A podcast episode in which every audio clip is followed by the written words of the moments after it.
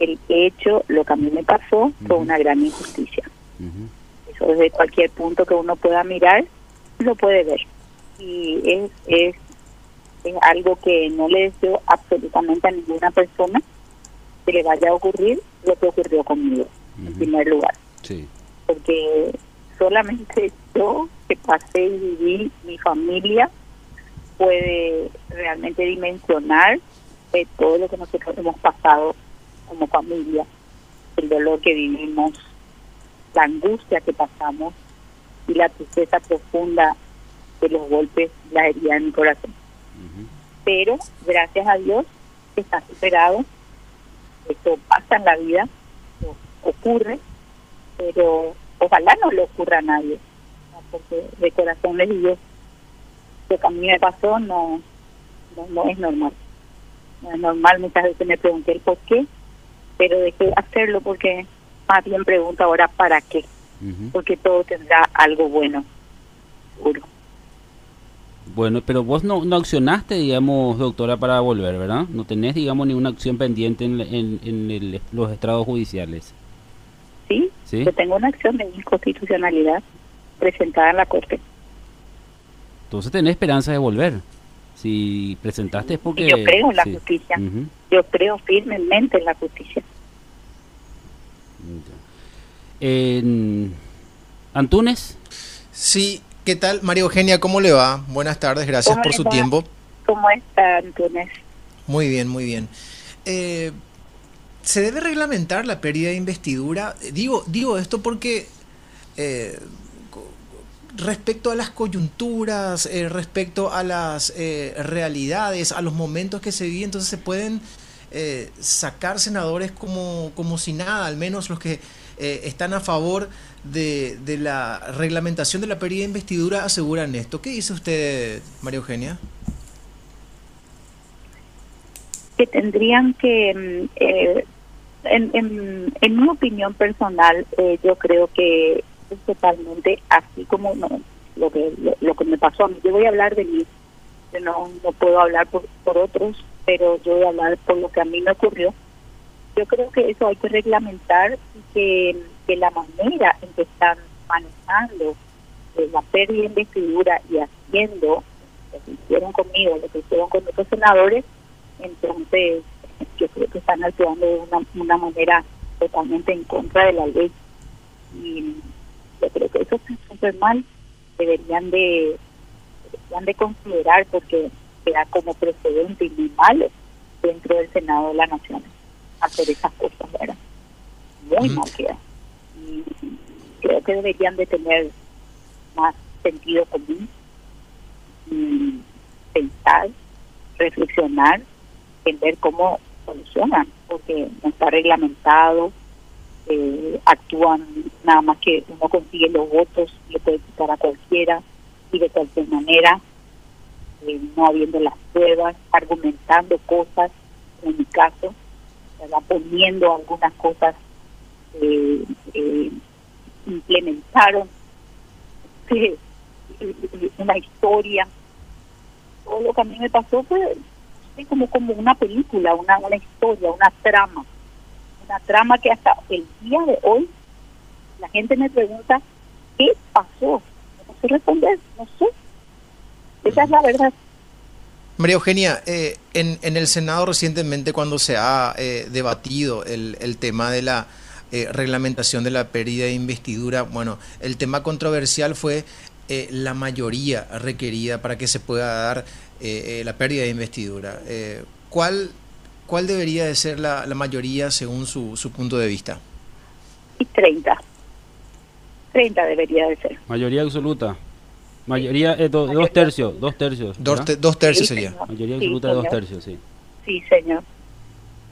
Porque para molestarle a un senador se necesita eso, como para quitarle la investidura no se necesitaría lo mismo. María Eugenia, buenas tardes. Adela Mercado la saluda. Buenas tardes. ¿Cómo le va, Adela? Bien, bien. Y yo la siento muy, pero muy resentida en muchos aspectos. Ya dijo que hay una injusticia tremenda En su momento incluso se habló que no había comunicado adecuadamente a dónde había ido, porque todo esto viene a raíz de esta cuarentena que dejó a muchas personas como irresponsables, que no cumplieron con el momento de aguardar que se den los resultados de los hisopados. En fin, la Fiscalía ahora está buscando la forma de desistir de la acusación por lesión grave, ¿verdad? ¿Sería como una especie de criterio de oportunidad? No, ya desistió. Yo salí sobreseída en el, día de hoy. Sí, pero después de ya esto... No hay causa en contra mía. Y hay unos 20 millones de guaraníes, ¿ya pagó? Sí, yo ofrecí voluntariamente para la causa de Bianca, como para, para consolidarme con esa familia y con esa niñita. Estamos hablando de Bianca. Sí, de Bianca, la causa de Bianca. ¿Y qué es lo que más siente en el fondo del alma eh, como ser humano? Porque hay muchas personas que pasaron por su situación y no se movió absolutamente un dedo para afectarlas. Pero a usted sí. Eh, yo pasé por un proceso muy doloroso como persona y también lo pasó mi familia. Y lo que yo rescato de todo lo que me ocurrió y me aconteció es que le digo la verdad, eh, como que en mi corazón hubo un proceso de que el perdón no era un sentimiento, sino era una decisión, porque yo tuve que perdonar mucho. Y entonces, y, es como un, como, como un ejercicio para mí, es como un, una, un tiempo en donde aprendí mucho y maduré mucho. Entonces, para mí fue algo positivo, aunque pasé muy, muy mal con toda mi casa, yo, ahora saco, llego a la deducción de que eso me ayudó para un bien. Porque yo salí más fortalecida de todo esto, ¿verdad? Como persona, mi corazón, mi sentimiento. Y cuando me dijiste, eh, se te nota resentida. No, yo no estoy resentida contra las personas. Sí, lo que ocurrió y de la manera que lo hicieron conmigo. En eso te puedo dar la razón. De que eso es doloroso, de que eso es vergonzoso ¿verdad? ¿Por qué es vergonzoso? Porque no era, no, no, yo, yo no le encuentro la explicación lógica para que a una senadora electa, votada y proclamada por el pueblo, por el pueblo paraguayo se tengan que destituir en 24 horas. A mí me llegó el papel del Senado, el, la resolución, el documento, el día 13 de marzo. Yo sin ser abogada, porque yo soy teóloga de profesión, eh, me tuve que defender en 24 horas.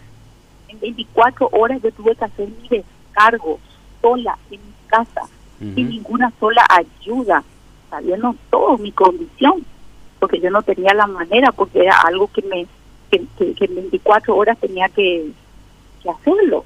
María Eugenia, sí. María Eugenia, eh, eh, cuando los colegas decidieron que había que habías cometido tráfico de influencias, eh, porque habías pedido permiso, los viáticos y todo aquel viaje que se había hecho a Guatemala, no sé si eso se llegó a, confirmar realmente o no, no eso Se constató, eso se constató totalmente, el viaje era a Guatemala, pero en Guatemala se cierra el aeropuerto y de camino a Guatemala yo tenía un congreso totalmente pagado por mi persona, absolutamente nada del congreso, eso es, eso es totalmente falso. De todo lo que las cosas que se me atribuyeron, hay pruebas indubitables de que, se actuó, se habló con total falsedad, especialmente los medios de prensa, que no sabían la verdad, las medias verdades y los argumentos de mentira se instalaron. Eso es lo doloroso, porque yo iba a Guatemala y donde me entero que se, no es que se suspendió, sí, que se postergó el evento a Guatemala, en Perú, estando yo en Perú. Entonces, en vez de yo de viajar a Guatemala, como tenía que ser el domingo en la noche, me embarco para Asunción y me regreso a Asunción porque el aeropuerto de Guatemala se cerró. Entonces yo me regreso a Asunción, esa es la verdad. De ahí, argumentos que se crearon, que se inventaron, eso es lo doloroso. Pero todo sale a luz, no hay nada en oculto que no salga a luz, nada tan encubierto que no se manifieste en alguna vez todo, todo, todo va a salir. Y es lo que ocurrió. hasta hoy día yo no entiendo qué es lo que pasó, pero argumentos como para sacarme la investidura no existen. Usted puede averiguar con, cualquier abogado, doctor en derecho, no encuentran, porque yo he consultado con mucha gente bien erudita al respecto, no hay un causal de pérdida de investidura para mí con una carne de cañón. Esa es la verdad, me usaron como carne de cañón.